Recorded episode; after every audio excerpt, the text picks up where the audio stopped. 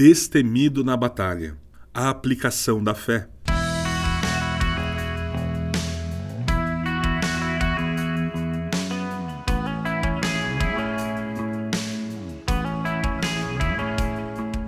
De manhã, enquanto voltava para Jerusalém, Jesus teve fome. Encontrando uma figueira à beira do caminho, ele foi ver se havia figos, mas só encontrou folhas. Então disse à figueira: Nunca mais dê frutos. E no mesmo instante a figueira secou.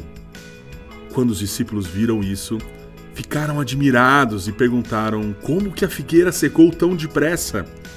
Jesus respondeu: eu lhes digo a verdade: se vocês tiverem fé e não duvidarem, poderão fazer o mesmo que fiz com essa figueira, e muito mais.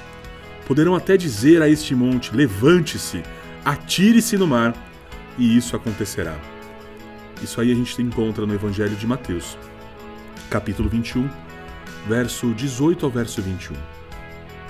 Jesus, ele encoraja a aplicação da fé para as coisas que parecem impossíveis. Então, como que funciona a fé? A princípio, a fé começa onde termina a lógica. Primeira carta aos Coríntios, capítulo 2, verso 5 diz: A fé que vocês têm não se baseia na sabedoria humana, mas no poder de Deus. A fé é baseada em quem Deus é, no seu caráter imutável, no seu poder, na sua palavra. Fé não se baseia em nossa habilidade, nossa experiência ou nossa perspicácia. Abraão exemplifica essa fé. Hebreus capítulo 11, verso 8 diz: Foi pela fé que Abraão, ao ser chamado por Deus, obedeceu e saiu para uma terra que Deus lhe prometeu dar. E ele foi, sem saber para onde estava indo. Eu vou repetir: sem saber para onde estava indo. Mas ele foi pela fé, não é? Muito diferente de Abraão, nós queremos entender todos os prós e contras antes de tomar uma decisão ou dar um passo adiante.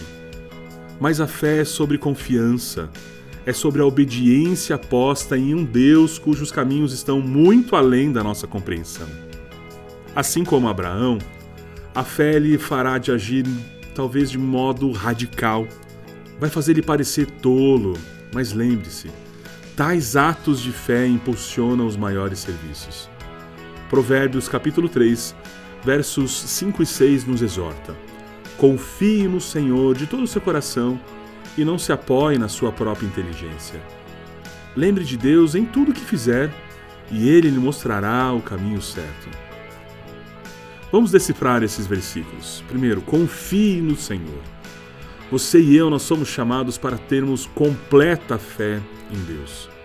Segundo, não se apoie na sua própria inteligência, ou seja, desapegue-se da sua lógica.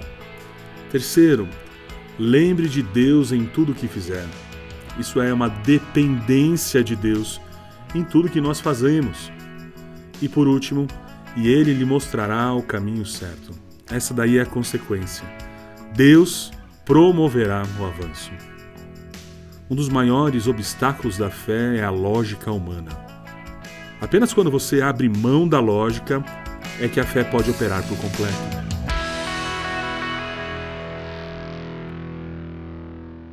Você ouviu o podcast da Igreja Evangélica Livre em Valinhos. Todos os dias, uma mensagem para abençoar a sua vida. Acesse www.ielve.org.br ou procure por IEL Valinhos nas redes sociais.